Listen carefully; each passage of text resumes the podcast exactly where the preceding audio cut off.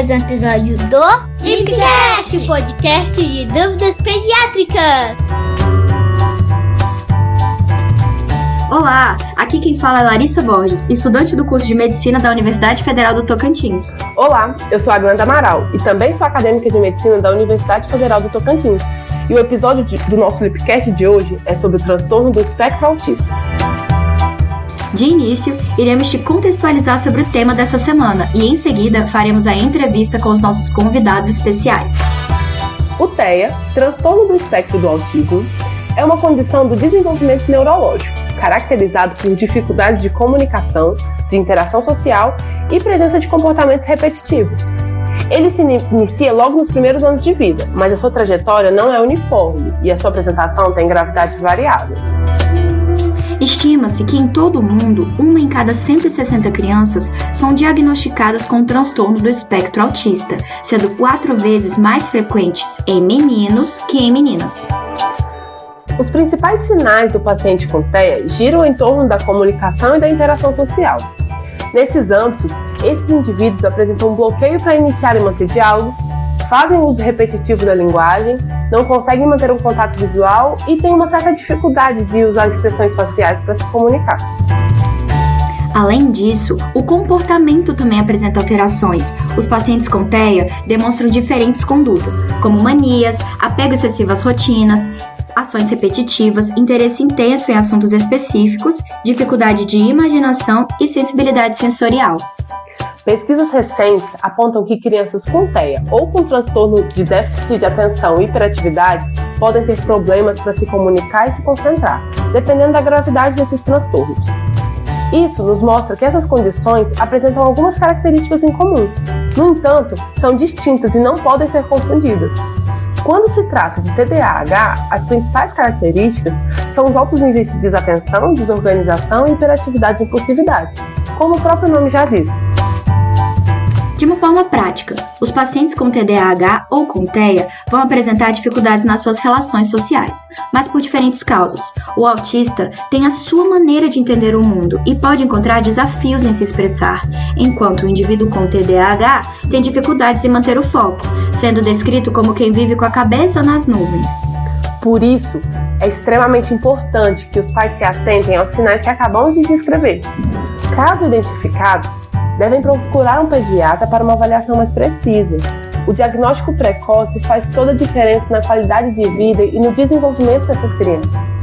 Lembrando sempre que o autismo é apenas uma maneira diferente de enxergar o mundo e que devemos respeitar todas as suas singularidades. Então, vamos iniciar nossa entrevista. Hoje, o nosso podcast tem o prazer em receber Cláudia Fernanda Pimentel, arquiteta e urbanista de formação, atualmente é professora na Unicatólica e atua no funcionalismo público. Ela irá compartilhar sua experiência recente da hipótese diagnóstica de TEA ao seu filho. Também, para nos auxiliar nesse bate-papo, conversaremos com a psicóloga Aline Oliveira Pinto, que possui pós-graduação em análise do comportamento aplicada ao autismo, curso de formação em análise comportamental aplicada aos transtornos do espectro autista e quadros assemelhados, curso de formação em psicoterapia analítico-comportamental, está cursando pós-graduação em análise do comportamento clínico e atualmente atua em duas frentes: atendimento psicoterápico em adultos e atendimento de crianças e adolescentes com TEA em uma instituição privada. Cláudia e Aline, gostaríamos de agradecer a participação de vocês no nosso podcast. Sejam muito bem-vindas, é uma honra tê-las aqui conosco. Cláudia, como foi sua experiência inicial com seu filho? Quais os primeiros sinais que você observou que te alertaram para alguma atitude? É, na verdade, assim, hoje o transtorno do meu filho, ele é uma hipótese diagnóstica, ele não tem diagnóstico fechado.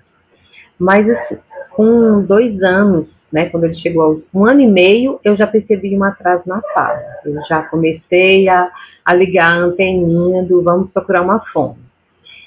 Só que aí, por conta de, do contexto, né, é, é, com dois anos, ele já, ele, ele, esse atraso já estava bem, bem aguçado, digamos assim. E aí, por, por orientação de pessoas que tinham, né, por, é do, do sobrinho do meu, do meu esposo, que, que fazia é, é, medicina, né? Ele estava no, no, no internato da pediatria, ele comentou que, que era, seria bom a gente levar no neuro, que ele tinha percebido algumas coisas. E aí, nesse momento, eu percebi o, o, ele com um foco, assim, para coisas de rodar, né? Os, os pneuzinhos dos carrinhos dele. É, ele não brincava funcionalmente, ou seja, ele não pegava um carrinho e brincava funcionalmente né, com dois anos, ele jogava muito brinquedo e a fala era muito comprometida, ele falava muito pouco ou quase nada. E também é, o contato visual, ele, ele, era muito na dele, ficava na dele. Então, isso foi coisa que foi nos alertando. Mas aí, assim, ainda veio a minha cunhada, né, que aí ela, ela teve esse olhar, ela, com, com esses quatro dias que nós passamos na casa dela, ela captou algumas informações e conversou com alguns colegas é, é, profissionais, é, terapeuta ocupacional, é, é, neuropediatra, né? E quando ela veio conversar com a gente, ela já veio é, munida de algumas informações, né? E aí ela conversou com a gente e aí logo em seguida a gente já, mesmo sem diagnóstico, a gente já começou a fazer uma intervenção com fono e terapia ocupacional. Sim, de imediato. É um processo, né? A gente estava até conversando um pouquinho antes, é um, um processo até que você, você percebe os inícios dos sinais, dos sintomas, procura um profissional. Em relação a isso, Aline, como que é feito o diagnóstico de TEA e com quantos anos mais ou menos esse diagnóstico é fechado? Porque, igual a Cláudia disse, o filho dela é uma hipótese diagnóstica ainda, ainda não conseguiu fechar, porque tem pouco tempo que ela, ela percebeu esses sinais, né? Sim, hoje a gente percebe que os médicos eles têm fechado em torno de três anos, mas isso tudo depende muito da criança, né, e de como ela responde a toda a estimulação. Mas a família observando aí esses sinais de TEA, geralmente a, o primeiro profissional que eles é, questionam né, é o pediatra, que é o que tem esse contato aí periódico né, com a criança. Mas como a Cláudia falou, pode iniciar por fonoaudiólogo, qualquer outro profissional da área. Então, mas geralmente o processo é o, o neuropediatra ele avalia a criança, né, avalia o desenvolvimento, tem algumas escalas de rastreio, aí como o MCHAT, o CARS, que ajuda a diferenciar é, esses é, sinais que a criança vem apresentando para ver se há essa hipótese diagnóstica, né? E, e também o, o diagnóstico ele é apoiado com testes psicológicos aplicado e avaliado por uma neuropsicóloga. O fonoaudiólogo também participa bastante aí desse processo, avaliando essa questão da comunicação, da fala, né? O que, que é, tem a ver com o TEL, que não tem, se é apenas um atraso de linguagem ou se tem outros aspectos sociais envolvidos também. E a partir desse trabalho multidisciplinar, que é fechado um diagnóstico, né? Então é importante a participação de vários profissionais aí para avaliar o desenvolvimento da criança. E aí, desde é, quando é levantada essas hipó essa hipótese, né, é bem importante já dar início à estimulação, né, às intervenções precoces, para poder a criança já ir, ir, desenvolvendo, né, já correndo atrás aí desse atraso que ela está apresentando, e a partir de então é, é mais visível né, é, se esses sinais realmente é, confirmam essa hipótese de TEA ou não, né, aí varia de criança para criança, mas iniciando cedo esse processo, geralmente com três anos o médico consegue fechar. Certo. E essas dificuldades que se apresentam de forma primordial, quando se trata de um desenvolvimento dessa criança, quais são as dificuldades que ela vai apresentar no seu cotidiano, no, no seu dia a dia? principalmente é, na comunicação e na parte social, né? Que a criança tem é, dificuldade, um atraso mesmo na, na linguagem, é, para apontar, para se expressar, expressar o que deseja, é, esse contato com a família, né? Muitas vezes é uma criança um pouco mais distante que procura ficar mais sozinha, ou quando tem esse contato é mais voltado para adultos, né? É, não, não tem um, um contato, uma facilidade em lidar com os pares ali da mesma idade. E aí vai variando de acordo com a idade que a criança apresenta. Né? Inicialmente são essas questões sociais do início da idade, e aí conforme ela vai crescendo, essas dificuldades vão alterando. Né? Então, o, o, transtorno do espectro autista também, né? o espectro envolve é, inúmeras dificuldades diferentes, então em cada indivíduo é, se manifesta de maneiras diferentes. Algumas crianças, é, a parte social é mais comprometida, outras é mais a, a linguagem, com outros é esses comportamentos estereotipados, né? Algumas crianças são hiporresponsivas, outras são hiperresponsivas, então é tudo muito individualizado né, tanto a intervenção quanto o planejamento aí para auxiliar nessas dificuldades. Então varia bastante. Mas em geral, o que abrange mais é a questão social, de entender o que o ambiente está expressando, é, de conseguir expressar também para a família e para os seus pares em geral, né, o que está é, tá sentindo, o que está que tá desejando, né, e, e muitas crianças também são essa dificuldade da comunicação, né? De conseguir começar a falar mesmo. Sim, sem dúvida. Cláudia, e em relação à sua experiência, quais foram as dificuldades que você e o seu filho é, mais encontraram desde o início desse processo até hoje em dia? Assim, aos dois anos, meu filho não falava mamãe, não falava papai. E aí a primeira dificuldade foi exatamente a comunicação, até porque eu, ele é meu segundo filho, a minha primeira filha com oito meses falava tudo, e ele simplesmente não, não falava. E aí, assim, você fica com aquela, com aquela pulguinha atrás da orelha, né? Então, uma maior dificuldade foi realmente a comunicação. Até que o contato social, essa coisa assim de. Ele não tem muito, né? É, é o ponto principal mesmo. E Cláudia, referente ao início da vida escolar, você poderia nos contar sua experiência? Quais foram suas condutas diante do processo de aprendizagem na pandemia? por conta da pandemia, né, e porque a gente não tinha é, a gente não tinha diagnóstico fechado, então quando foi no início do ano, que foi para começar as escolas, eu, a gente colocou na escola, né? É, foi até uma, vamos colocar, porque ele vai socializar mais, tudo e parar, né? E aí logo em seguida fechou as escolas, acho que ele chegou aí, sei lá, uns 10 dias para a escola e já fechou.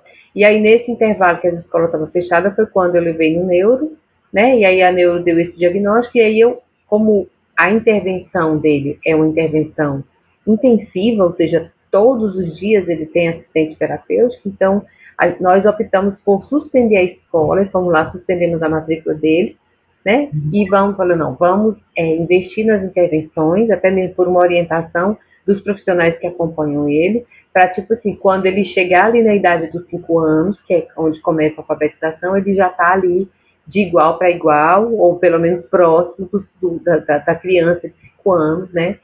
Porque isso facilita, inclusive, o processo de aprendizagem.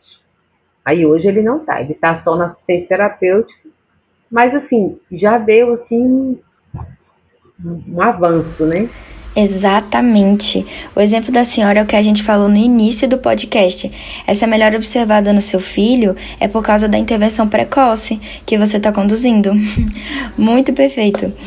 Agora, Aline, em relação aos desafios da inclusão escolar, quais os cuidados que a escola e os professores devem ter com essa criança?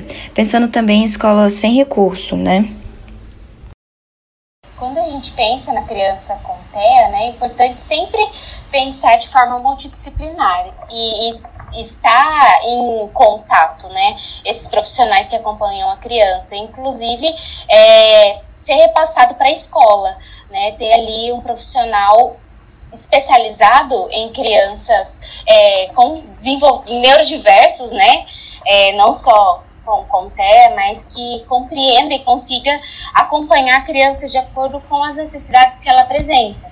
Então, é, falando até de ah, se for pública ou se for privada, a, as crianças com deficiência, inclusive as que é, são TEA, né, é, têm direito a um acompanhante, né, um professor de apoio, para poder é, dar esse subsídio para a criança nas necessidades que ela apresenta, seja é, para auxiliar é, na interação social, seja para é, sinalizar ali mudanças ambientais, né, fazer essa antecipação, olha, nós vamos agora é, para a quadra, né, agora nós vamos mudar a disciplina, de fazer também a adaptação do material escolar, né, as crianças com TEA é, podem apresentar dificuldades para é, interpretar metáforas e, e, situações assim de é, com figuras de linguagem, né? Então o profissional ali da área educacional traduzir, né, entre aspas, para a criança, para que ela tenha condição de compreender o que está sendo solicitado e consiga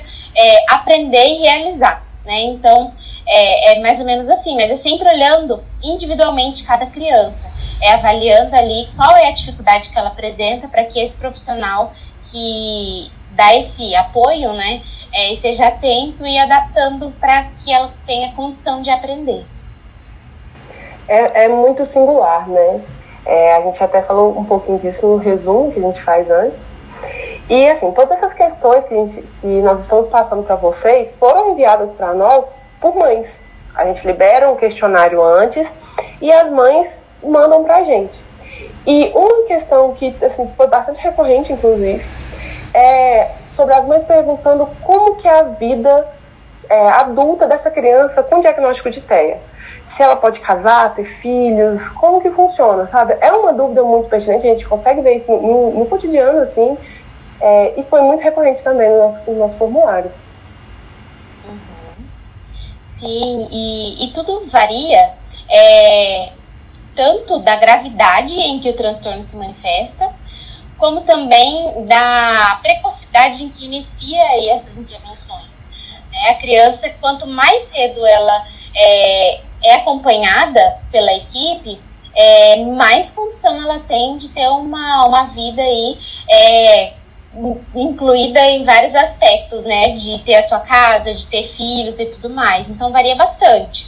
É, então os profissionais eles vão auxiliar tanto na socialização como na gestão financeira, quanto em cuidados pessoais, é, no trabalho. Então, assim, a intervenção é, multiprofissional, ela vem para auxiliar em todos os aspectos de vida, trazendo a maior qualidade possível de vida para aquela pessoa, né? Então, tudo vai depender muito, tanto da intervenção que essa criança conseguiu ter acesso, né, como também o quanto ela, é, esse transtorno aí comprometeu do desenvolvimento dela. Então, uma criança que ela tem um, um autismo grave, é, vai ser trabalhado dentro aí das possibilidades, é, o que é o máximo de autonomia possível dentro da realidade que ela apresenta.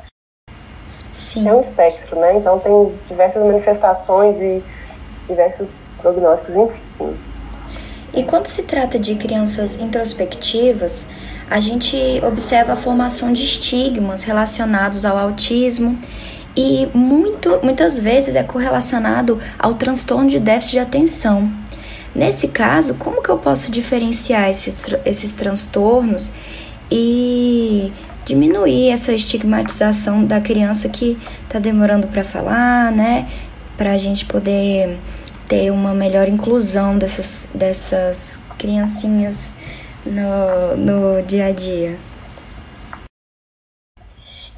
TDAH né, é um, um transtorno que é, tem um comprometimento maior na parte de atenção e a atividade da criança, né, de hiperatividade no caso.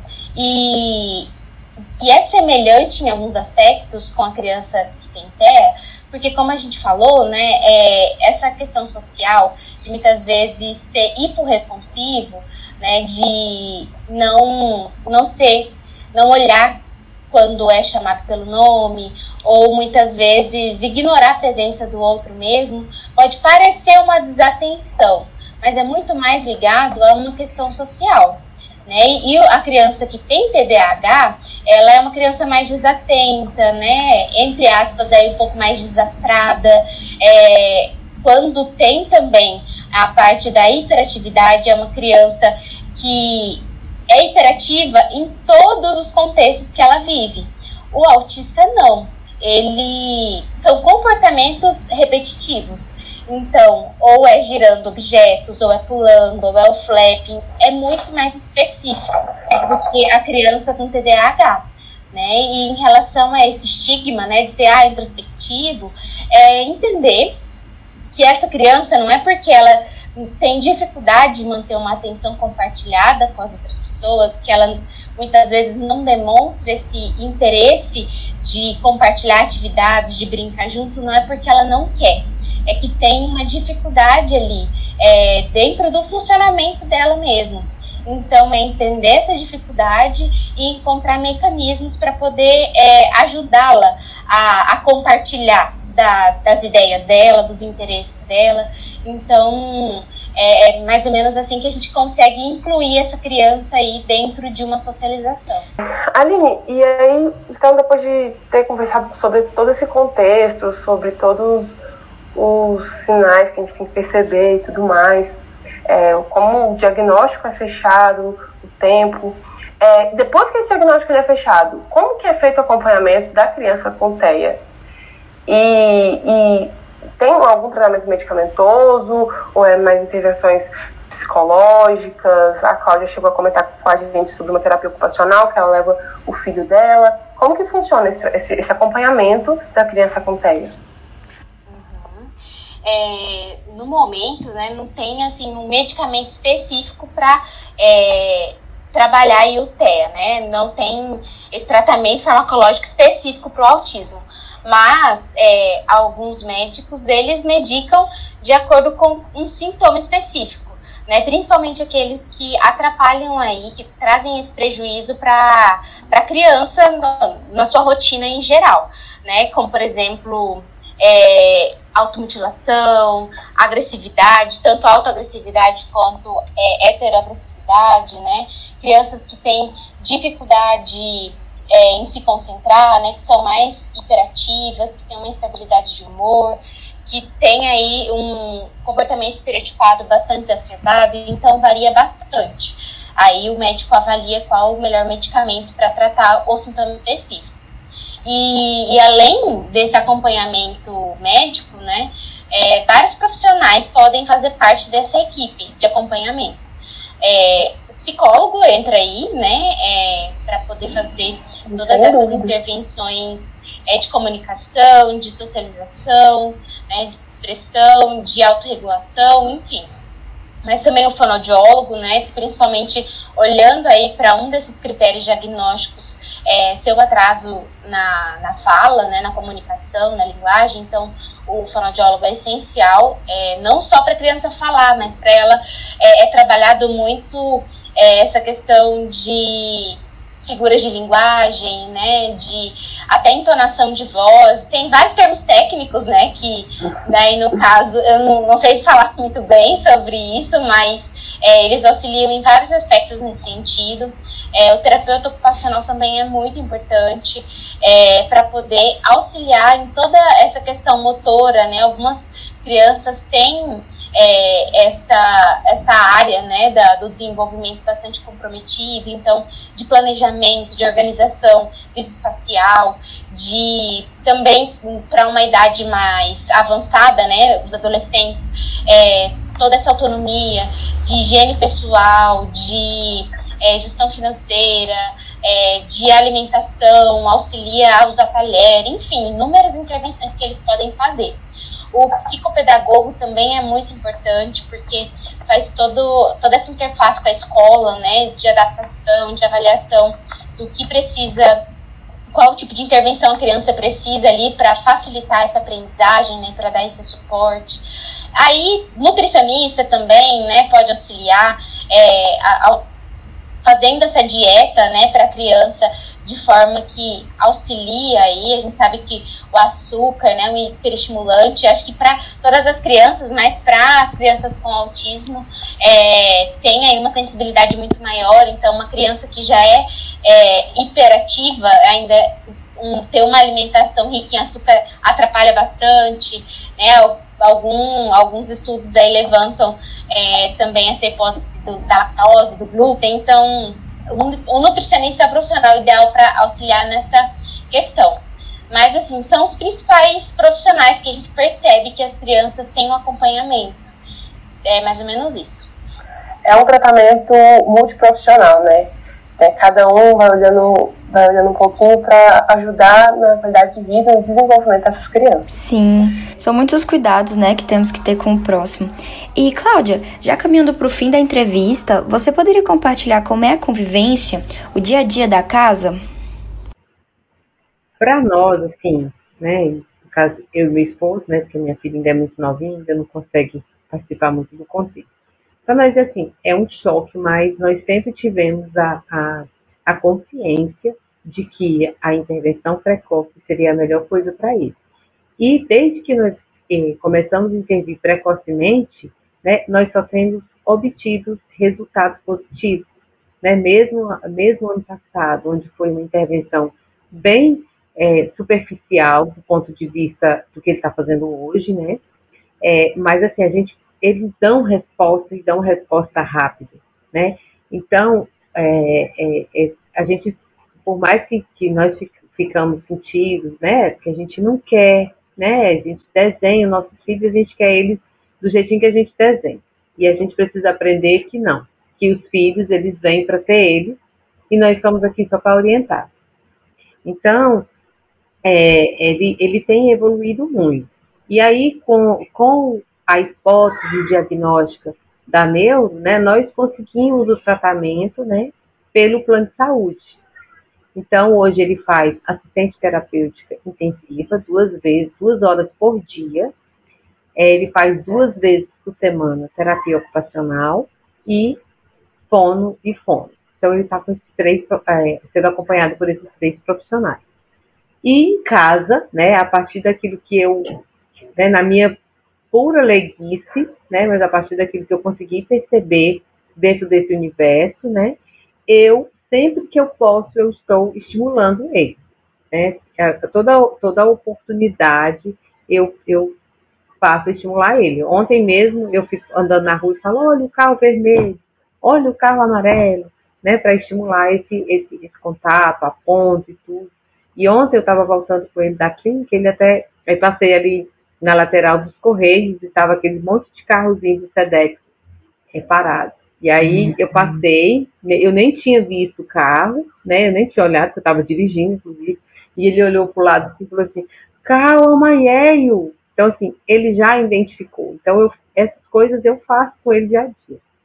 É, às vezes, é, é, é, o que eu aprendi nisso, nesse, nesse universo, é que você dá um comando, se a criança não, você né? Você dá o comando verbal, se a criança não responde, você vai para o reforço, você faz, vai pela imitação, depois se a criança não imita, você vai para o.